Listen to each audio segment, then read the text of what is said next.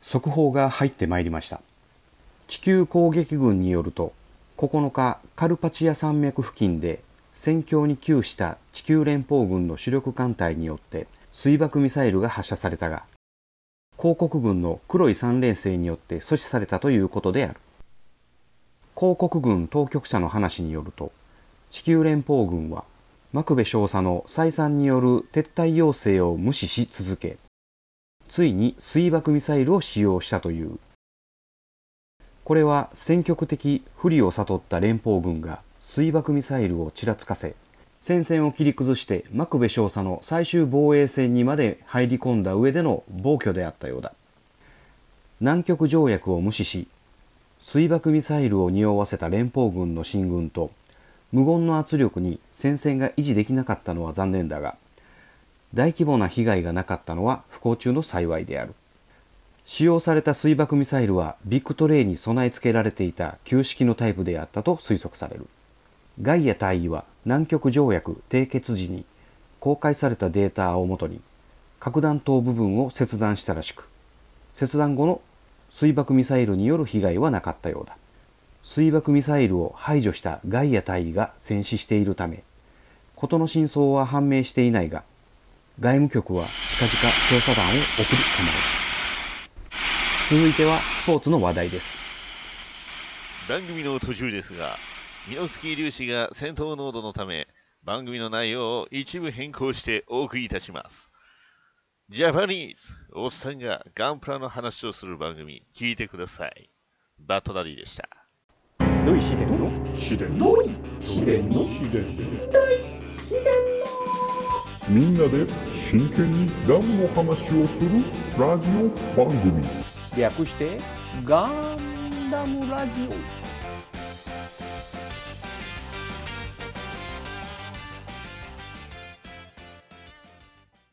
この番組は一年戦争史研究家の土井紫伝とアシスタントのラトキエがお送りするダムの話などをせずガンダムの話ばっかりする番組です。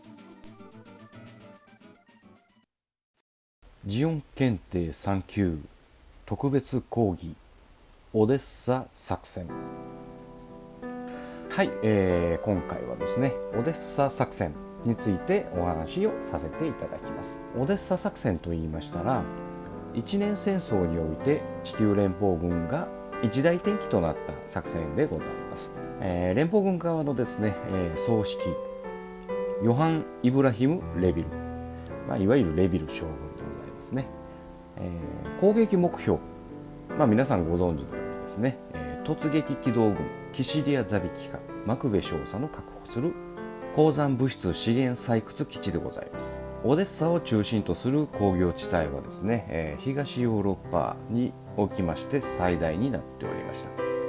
このオデッサに向かってですね地球連邦軍はですね、えー、約770万人の兵員を導入しております。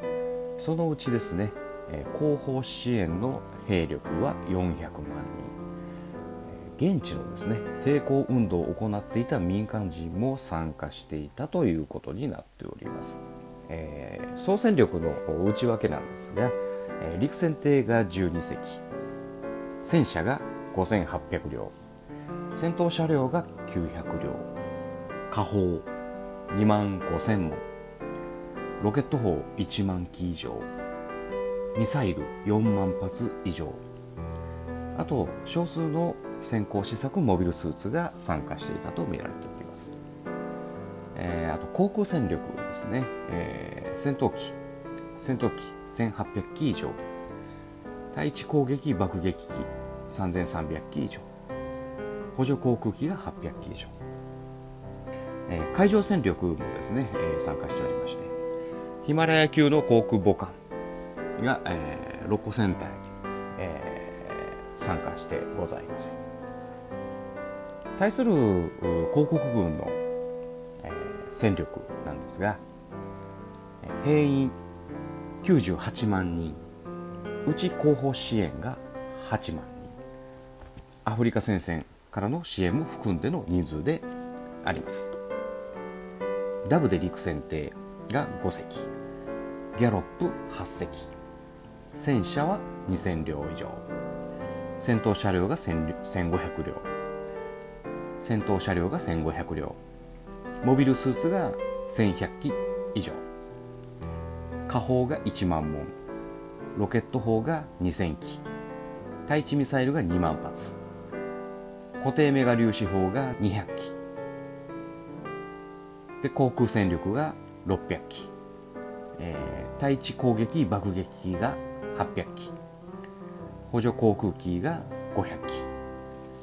ね、えー、海洋戦力に関してはユーコンユーコン級潜水艦が8隻ですね、えー、が配置されておりました。この戦力差ですね、えー、ジオン1に対して連邦7という約7倍の戦力でオデッサの作戦が始まったわけなんです。でこれだけの戦力をですね、えー、オデッサ作戦にですね、えー、投入しましたら、えー、地球上の中でももちろん手薄なところが出てくるはずなんですね、えー、ただそこに関してはですねジオンの攻撃反撃があったわけではなく、えー、ほぼ反撃がなく終わりました、えー、やはりですね、え、その先日、え、ガルマザビ大佐がですね、え、戦死されたということで指揮系統に混乱があったというのが原因で、え、オデッサ以外のところの反攻作戦が、え、実施されたということはありませんでした、はい、この作戦がですね開始されたのが11月7日の6時です、えー、でですね、えー、11月9日、えー、この2日後ですね11月9日に午後5時マクベ少佐に脱出しております。でその後その次の翌日ですね11月10日2時をもちまして臨戦態勢から、えー、警戒態勢へ移行しました。ここで、えー、オデッサ作戦が終了したと言われております。そこでなんですが、えー、そうですね戦力差約7倍の戦力差を持ちまして、えー、挑んだこの作戦なんですが、えー、実質3日かかっております。7 7日8日9日ですね、えー、この3日間非常にかかっております、えー、後に出てきますですね、えー、ア・バウワクの攻略。この辺りはですね、えー、総戦力で、えー、戦っておるわけなんですが、えー、わずか数時間でアバワクは、えー、陥落しております、えー、その時のですね戦力差に関しては後に、えーお話はさせていただくんですけどもこのオデッサ作戦に投入されたより、えー、戦力差はなかったはずです。えー、でなぜこの戦力差でですねこの3日間もこのオデッサの戦いかかってしまったのかっていうのがですね、えー、連邦軍からの情報漏洩が大きく関わっていると考えられております。でその情報漏洩ですね、えー、連邦側にですねジオンのスパイがいたというふうに、えー、今は言われておりますそうですね。そのスパイはですね、えー、皆さんご存知のエルラン中将でございますね。エルラン中将のスパイ疑惑、えー、今からですね、えそのエルラン中将のスパイ疑惑について少しお話をさせていただきます。はい。エルラン中将はですね連邦が嫌いであったであったりとかジオンに有利な、え、情報を渡してですね、えー、自分がジオンの士官に寝返りたいから、えー、スパイをやったというふうなことではなくですね、えー、まずレビル将軍をですね、えー、蹴落としたいという自分の出世欲のために、え、ジオンに、情報を売っていたと言われております。レビル将軍をですね失脚させてヨーロッパ方面の実権を握ろうと画策していたと言われておりますね。でマクベ少佐はですねエルラン中将が攻撃してこないところへの防御。ここを薄くしてですね、えー、攻撃されてくるところですね、えー、そこに関してかなりの防御戦であったりとか対抗策を練っておったわけえー、ですね。ですので、え敵に情報が続けになっている状態で戦闘しましたらですねやはり防御側の方が強い状態になります、えー、そのためやはり、えー、攻略するのに時間がかかったということが、えー、原因として考えられますね。はいえー、しかしですねこのオデッサ作戦中に、えー、やはりエルラン中将がですねスパイではないかということが明るみに出ましてですね、えー、エルラン中将は捕まってしまいますでそうなりましたらですねエルラン中将が攻撃していかなかった、えー、マクベ、えー、マクベ少佐のですね、手薄なところ、えー、を連邦側がですね攻撃することによりまして、えー、防御側ですね、えー、マクベ少佐の部隊はですね、えー、総崩れとなっていきました、えー、それでですね、えー、事態は、連邦側に、好転していくわけなんですね、えー、それで最終的にですね11月の9日マクベは、えー、午後5時に脱出するというふうな、うん、ことに至っていくわけなんです、えー、でその後ですねエルラン中将というのはこの表舞台には出てきておりませんので、えその後更迭されてですねまあ、えーえー、その後ですね軍法会議にかけられて、えー、死刑になったのではないかとかいうようなお話はございますが、えー、その辺りはですね、えー、連邦軍からの情報は一切ございませんので抹消されておりますので詳細はわからないということになっております。エルラン中将のですね、え、側近でございました、え、ジュダック、えー、このジュダックもですね、えー、スパイというふうに言われております。ただこのジュダックはですね、えー、二重スパイというふうに、え、言われております、えー、レベル将軍の方にもですね、え、黒い三連星が、えー、ジオン側にから、え、こちらの方に、オデッサの戦いに参加するというような情報をですね。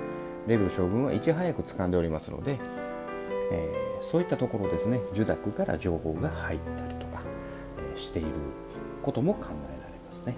で受諾を利用していたかどうかは分かりませんがですね、えー、連邦軍にもジオン軍にも両方にも両方にスパイが潜入されていたというのは事実であったと考えられております。戦争は情報戦だということが、え、やはり重要になってくると考えられます。このオデッサ作戦が終わってですね、えー、部隊は地球から宇宙に変わっていきます。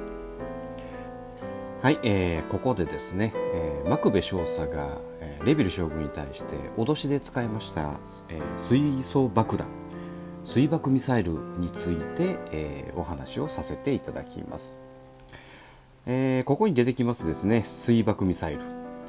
大気圏内で使用する巡航ミサイルである。発射後左右に翼が開き姿勢制御を行う、えー、積載されているのは戦術核クラスであるとみられる。本ミサイルはダブデ級陸戦艇により発射が可能でありこのことより通常弾頭への換装も可能であったと思われる。これと同様のものがオデッサの戦いにおいてマクベ少佐により使用されたとする説がある、まあ、実際あの水水爆ミサイルを発射されたというふうな歴史映像がございますがですね。その中に本当に、えー、水爆核弾頭が入っていたかどうかというのは定かではございません。ちなみにですね、えー、一部の情報によるとその核ミサイルは連邦から発射されたものだというような、えー、説もございます、まあ、この戦いにおいてですね、えー、非常に、えー、ジオン側にはですね被害があったためですね、えー、その真意を語れる将兵たちがもういなくなっているっていうこともあり、えー、その事実は謎のまま隠された状態になっております。はい、でそれでですね、えー、ついにですね、えー、マクベが脱出することによってオデッサ作戦は終了することとなり、え、翌11月の10日ですね、えー臨戦態勢から警戒態勢に、えー、移行しましたのが午後2時でございます、えー、これで作戦は終了というふうなことの運びとなりました。オデッサ作戦は以上でございます。で今回はですね、え地球のですね、えミリタリーバランスを一転する戦いオデッサ作戦についてお話をさせていただいたんですが、えこのオデッサ作戦に出てきましたですね、えジオン側の、え兵器のお話ではなくですね今回は特別にですね連邦側のビッグトレイについてちょっとお話をさせていただきましょう。ビッグトレイ級陸上戦艦、えーレビル将軍が乗っていたビッグトレイの名前はですねバターンと言います。はい、えー連邦のそうですね戦勝国である連邦連邦軍の情報って言いますのはねなかなか出てきません。ですので全長は不明。重量も不明でございます。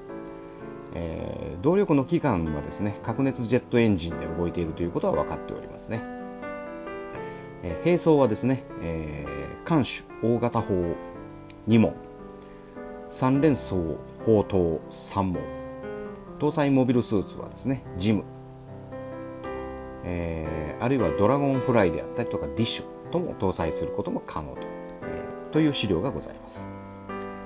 大出力の核熱ジェットエンジンによって地上を走破する地球連邦軍の大型陸戦艇である元来は大型揚陸艦として開発されたものが通信観測手観測手段の制限されるミノフスキー粒子散布下の戦場で、えー前線司令室が必要であるという要件に対応すべく、えー改装を使用したものとされ内部には師団本部並みの充実した設備の司令室が設けられていた。通常の通信手段以外にも連絡用関西キーを収納する区画が設けられている。武装は艦州の大型砲をはじめとして実体弾使用の大口径砲を複数搭載するが自衛兵装というより中距離支援火器として使用されていたようである、えー今回のバターンはオデッサ作戦においてレビル大将が座上し指揮を執った艦として知られている。はい。えーこの陸上戦艦陸戦艇といいますのはですね、ええー9世紀の段階から夢物語の超兵器として移動要塞や地上戦艦という概念で存在していた、えーしかし核熱反応炉という高出力エネルギー源の実現走行用素材走行用素材の発達などということからその夢は実現のものとなった。地球連邦軍がビクトレ級をジオン公国がダブデ級とギャロップを陸戦艇陸上戦艦として実戦投入している。これらは有志会戦闘が主体な戦場では戦闘司令所として重宝されることが多かった。なおビクトレでは攻撃力を強化するメガ粒子砲2門を搭載した車両もあった、はい、今回珍しくですねジオン公国のお話ではなく地球連邦軍側の兵器もご紹介をさせていただいたんですが、えー地球連邦軍側の兵器に関しましては、えー今回の試験には一切出ませんので、えー忘れていただいて結構です、はい、それでは今回もジオン検定3級特別講義終わりたいと思います。ではさようなら。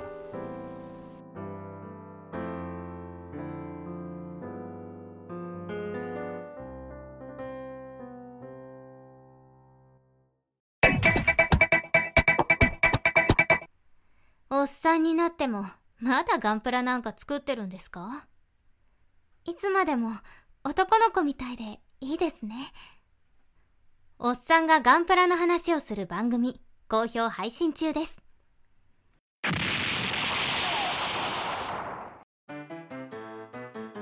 後半トークです。お願いします。はーい。あれ？今日のラトキエの紹介してないな、そういえば。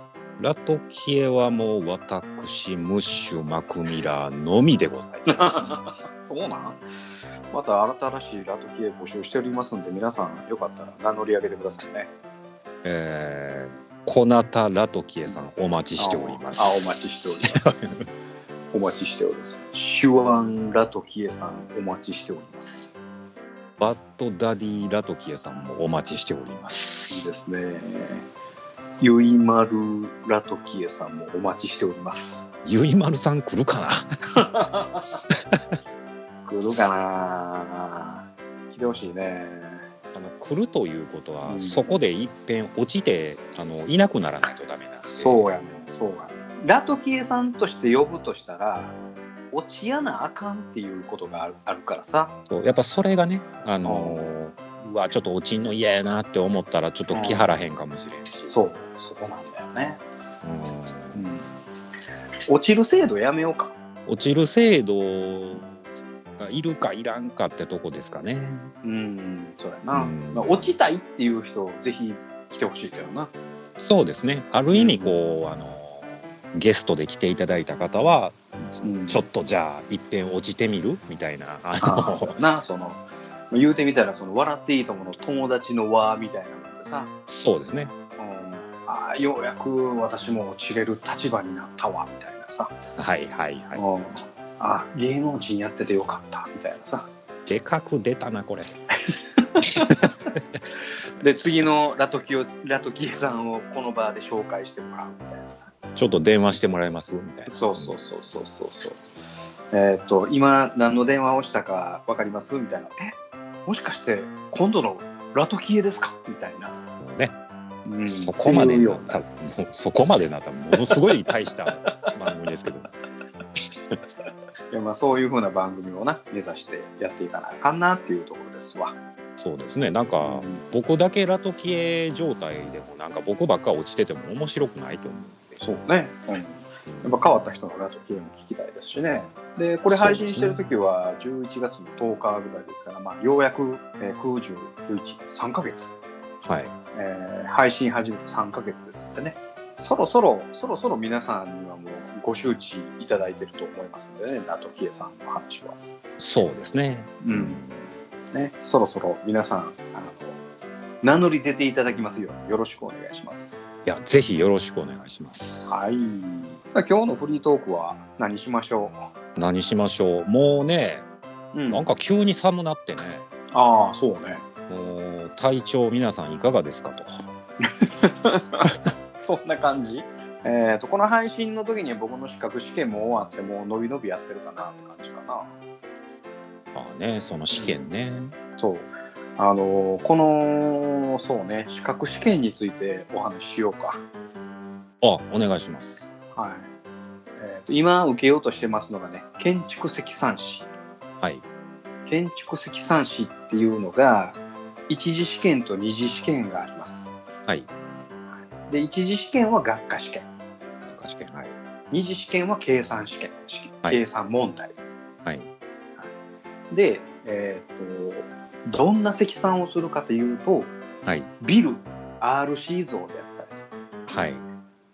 SRC 像って言われるね、はい。鉄骨、鉄筋コンクリート、あるいは鉄筋コンクリーはい。トのビルを、えーの見積もりを出すためのはい。資格で。あもうその規模になるとその見積もりを出す資格がいると、資格がいるというか、まあその、資格はね、これ民間試験試験なんですよ。あ国家試験ではなくてねそう。だから、うーんと、まあ私この資格を持ってますよっていうプラスアルファの箔なだけであって、はいはいはい別にその資格がないからといって試験あの見積もりができないわけではないんですね。あーそういうのってね、結構いろいろあのーまあ僕もねあのー、うん。内装関係で仕事してますのでうん。まあ組合のそういう資格っていうのはありますけどそう。正直持っててもあんまり意味はないです。僕そうなんですよね。うん。もう僕はあの民間資格で会社から取れ取れって言われたやつでも取ったはええけどもその後メンテナンスしてなくて剥奪されてることが結構あって、はいはいはい。住宅ローンアドバイザはい。ー損害保険募集人っていう資格。募集人。募集人 保険の資格じゃあ保険の内容をよく分かってて火災保険を受注するときにその資格を持ってなかったらできず。えうん、え何やったかな？なんか忘れたけどなんか、うん、なんかいろいろあったけどもういらんわと思って。今今持ってる資格なんかある？ー今ですか？うん。や僕はだからさっき言った内装士っていう資格とあそんなんあんの？何するの、うん結局まあもう内装に特化したもんなんで、もう実際に何やったか覚えてないですけど試う験、ん。なんかパース書いて。あそうなん図面書くんや。パースは書いてあとは筆記もやったけどうん。そんななんかめちゃめちゃ勉強して取ったっていうもんじゃないし。あそうなんや。あともう一つがなんか増改築相談員。相談いいねそれも丸一日その勉強会行ったらもらえるみたいへなやつやったしえはいはい。そんな持っててもねこれ持ってますとか言って自慢するようなもんじゃないし。なんかちょっとプラスアルファなんか名刺に書けるよっていう程度。そうですね。でもやっぱね国家資格じゃないのを書くのもなっていうのもあるんで、はいはいはい。それは2級建築士とかやったら書いたらいいと思うんだけど、うん。まあ確かにね、そういうのじゃないからあんまり言わないですね。建築士は建築士は取るのはやっぱ難しいね2級であれ今今となっては難しいですよね。僕は営業の時に今でいう宅建士はい。昔でいう宅地建物取引主任者はい。あれは大変やったな竹もだいぶ大変ですよね、あれ。今うん持ってもう何年経つかなもうあのその、えー、と重要事項の説明ってせえへんような業務におるからもう、はい合格と登録は残しといて資格証、はい。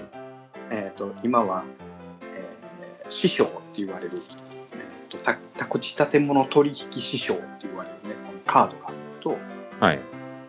それはもうあの期限切れになった。うーん。うん、でまたあのいる時になったらまたあ宅建協会に行って登録して講習受けてしたらいうんけるんだけど、はい。うんまあ、それはもう合格したらもう一生もんなので、はい。はい。うん、あとはファイナンシャルプランナーかはい。FP2 級2級。でこれもあの合格したら一生もんなんでたうだ。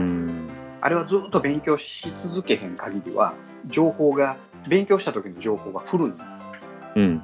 うん、それから新しくどんどん情報を入れていかなあかんねんけど、うん。うん、まあ古い情報を持ってようが持ってなかろうが合格したら一生もんっていうファイナンシャルプラン、まあ、その2つかな国家資格っていうだからまあその時の勉強量に比べたら今やってる、えー積算士は全然片手間でやってる感じやけどね。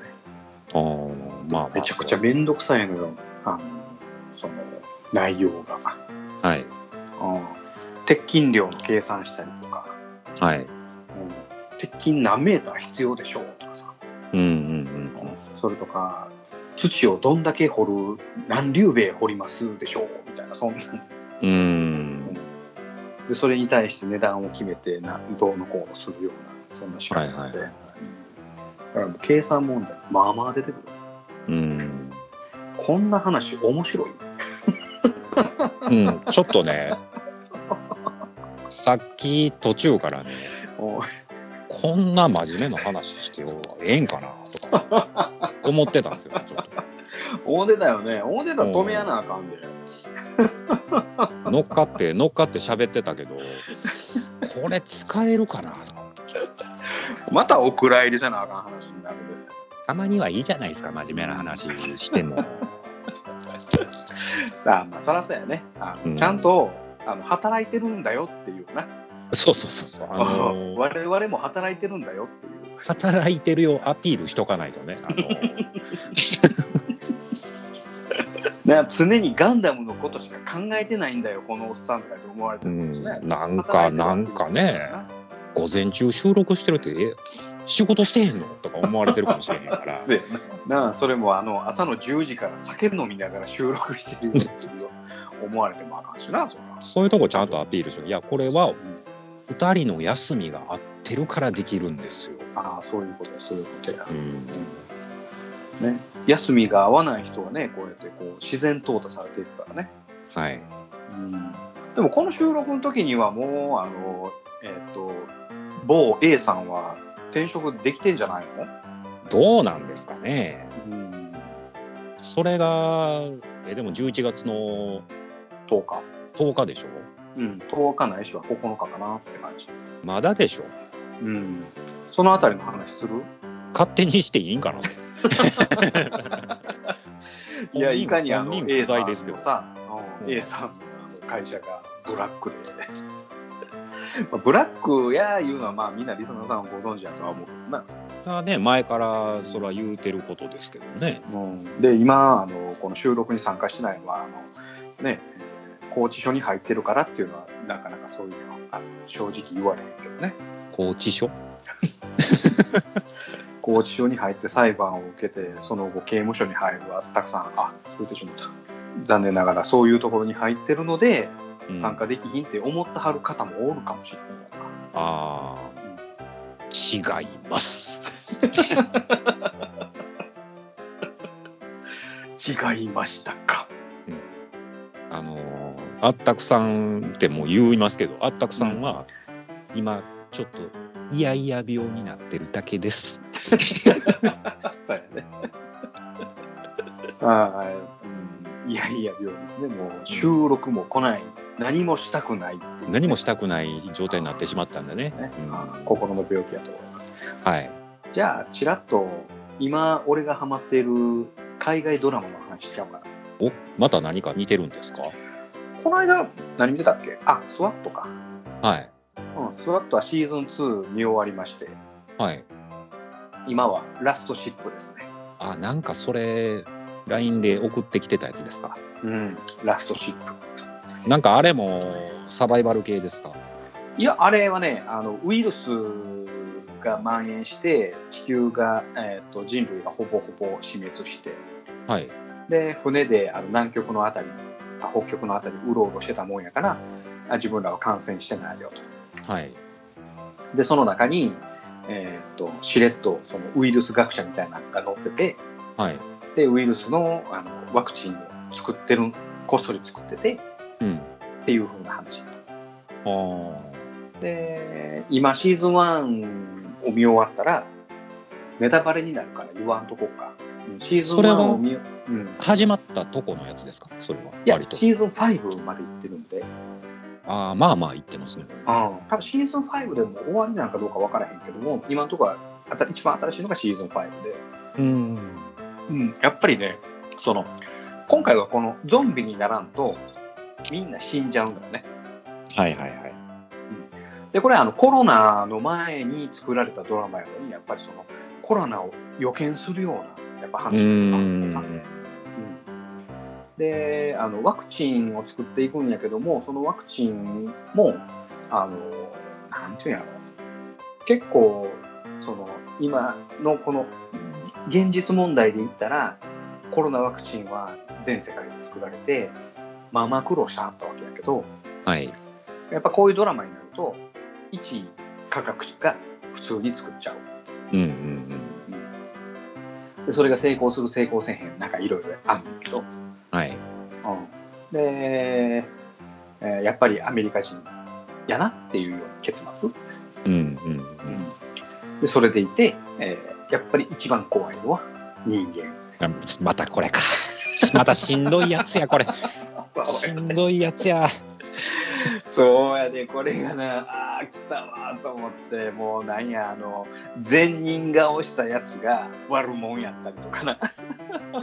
もうそれもうねこのパターンしかないんかっていう。結局ね残った人間同士の争いになるっていうのはこれも普通ね当たり前のように描くんでね。そう。そうそうそう。ほんであのな。船のクルーが。最終勝つっていうな、うんうん負ける時もあれば勝つ時もある。一番消せないのがうんはい。そこのその船の艦長がはい。もう率先して前線に行くねんか。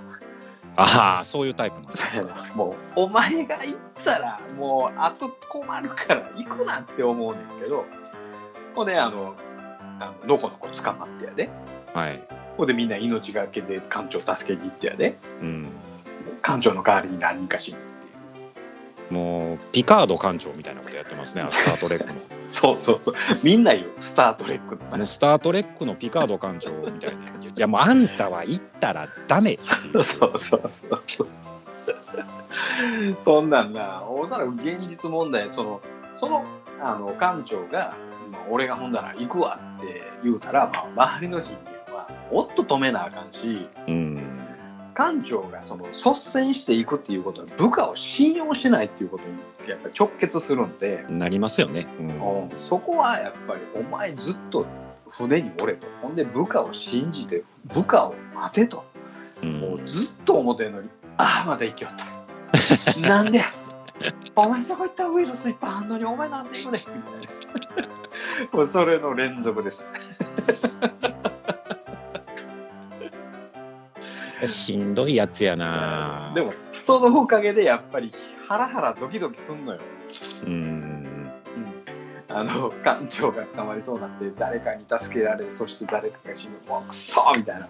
もう館長じっとしとったらお前あの人死なんで済んだのにみたいな。まあなそれがあのラストシップです。やっぱりそういうのがあのアメリカの作品って好きなんですかね？好きなんやろな。やっぱその英雄を作りたい。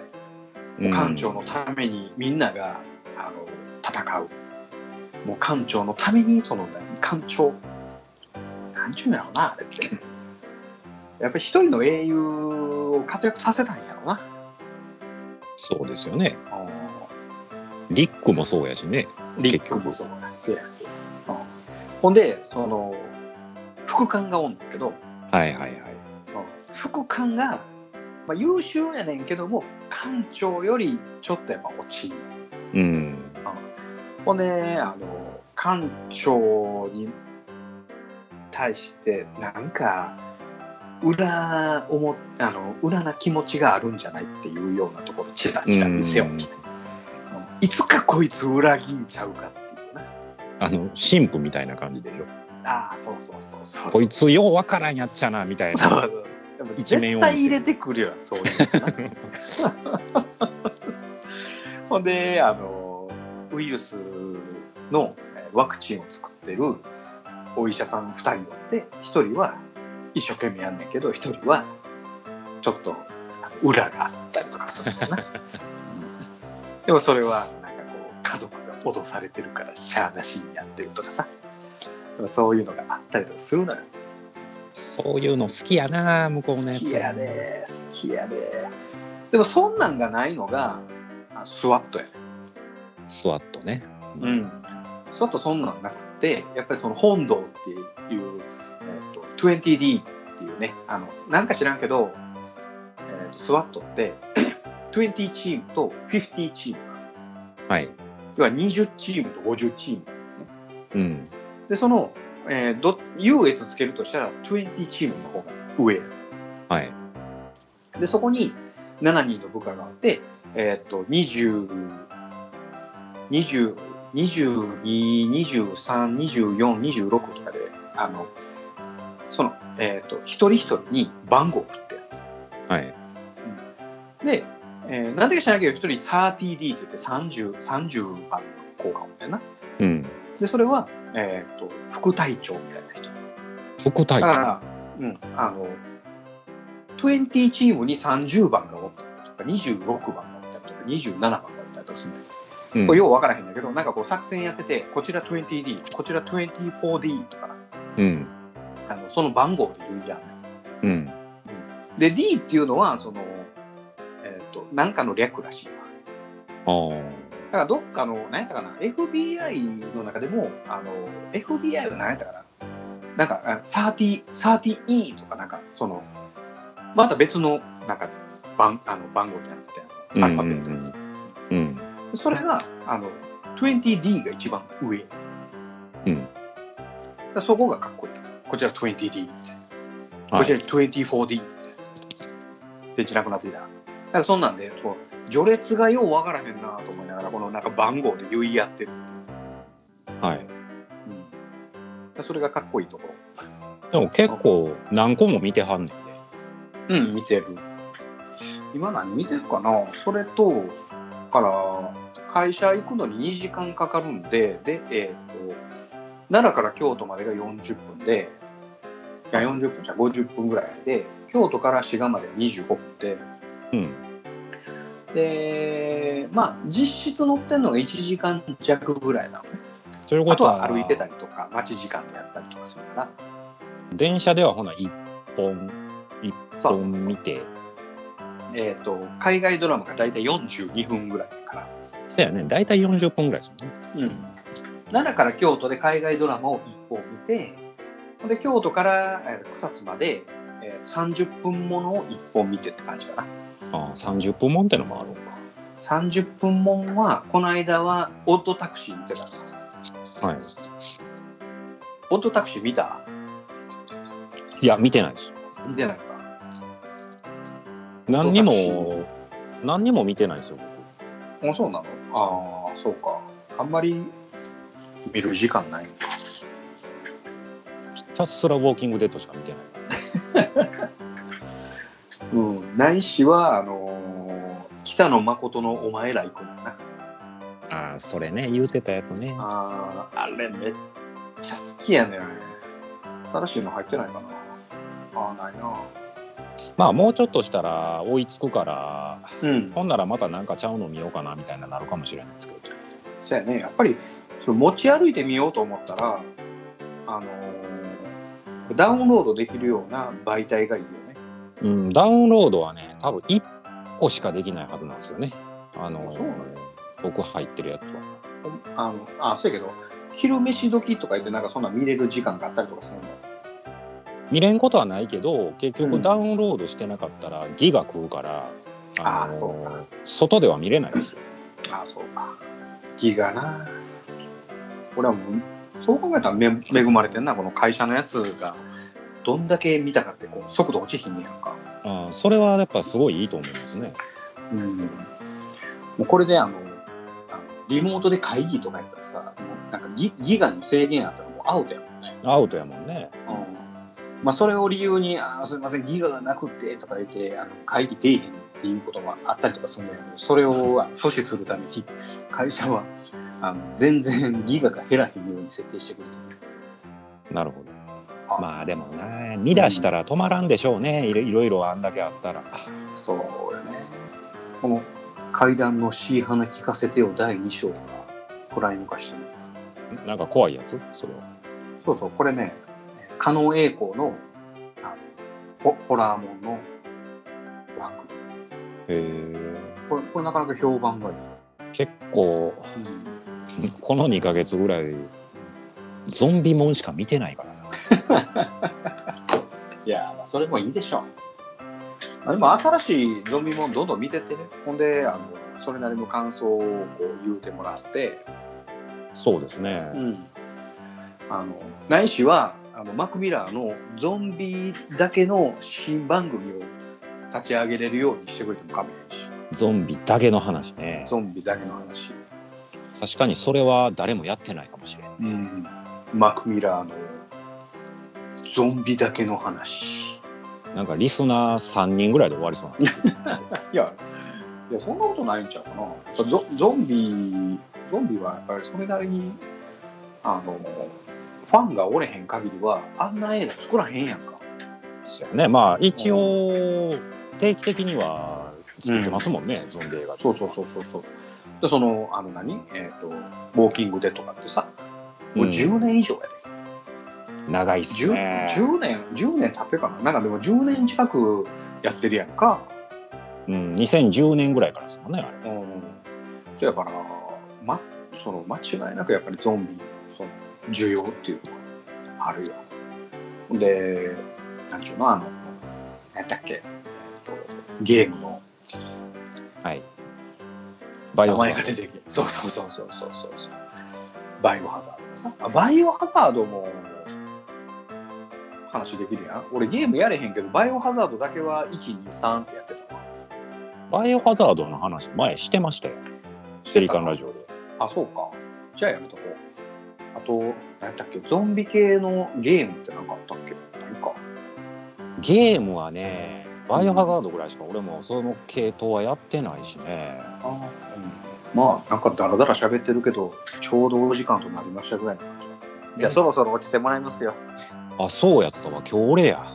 そうやで。今日俺やっていつも俺やで。あ前回俺落ちたっけ？あそうなのしばらく落ちてなかったんですよ。あほんま？うん。じゃあ落ちてや連邦の白いやつかマクミラーで、おま配信するよ夜のゆいろく。本当だべしいいんでしょう。はい、配信するよ夜のゆいろく。それでは皆様。聞いてみてね。でそれではそろそろエンディングでございます。エンディングといえば、ラトキエさんがガンペリーから落ちる時間となっておりますので、えー本日のラトキエさんお願いいたしますはい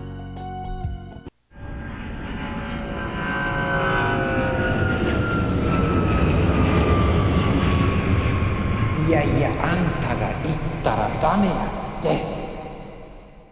主人公はじっとしとけということで。せやね、うんあそんな話してたねじゃあこれ採用でいきます